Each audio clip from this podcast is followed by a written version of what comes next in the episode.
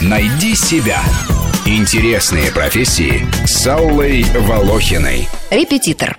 Частный преподаватель каких угодно наук или искусств. Часто учителя совмещают репетиторство со своей постоянной работой. В этом учебном году, по данным Высшей школы экономики, репетиторством занимаются 22% педагогов против 19% в 2014 и 17,5% два года назад. Но встречаются и те, кто полностью ушел в уроки на дому. Больше всего практика репетиторства распространена в крупных городах.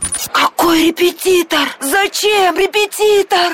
Хороший вопрос, зачем репетитор? И самое главное, чтобы ответ на него четко знали все три стороны процесса – ученик, его родители и сам репетитор. Если все трое дают одинаковый ответ, есть шанс, что предприятие увенчается успехом, предмет будет освоен, оценки подтянуты, олимпиада написаны, экзамены сданы на нужные баллы, ребенок поступил куда хотел. Но бывает, что на вопрос «зачем репетитор?» ученик отвечает, чтобы родители отстали. Родители надеются, что из двоечника и лентяя выйдет мотивированный хорошист, а репетитор имеет в виду, что это просто неплохая прибавка к пенсии, только жаль, что ради нее приходится тратить столько сил, да все без толку. Настя, ответь, пожалуйста, кто открыл Америку? Какую Америку? Логично, их две.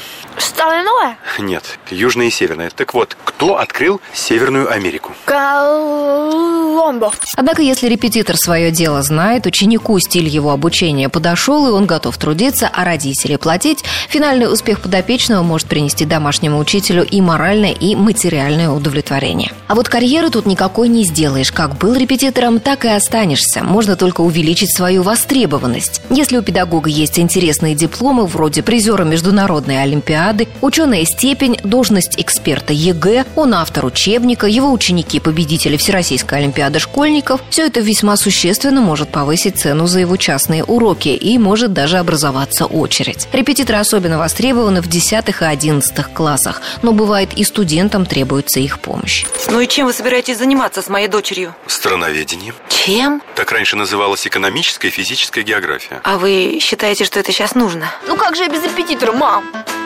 У тебя же в аттестате отлично по географии. Мам, даже олимпийскому чемпиону нужен тренер. Убедительно. Работа сезонная, минимум половину сентября школьники раскачиваются, с середины мая уже за учебники никого не загонишь. Итого 4 месяца без зарплаты. Приходится либо жить на скопленное, либо подрабатывать где-то еще. Больничные оплачивать некому, никто тебя не подстрахует, не заменит, не подбодрит, работаешь один. К каждому новому ученику нужно искать свой подход. Зато сам определяешь, сколько часов в неделю работать, сколько учеников взять, сам выбираешь методику преподавания, определяешь цену, решаешь, где работать, у себя дома или у других. И никакого начальства. Рубрика об интересных профессиях выходит по понедельникам, средам и пятницам, а большую программу «Найди себя» слушайте по воскресеньям в 12 часов.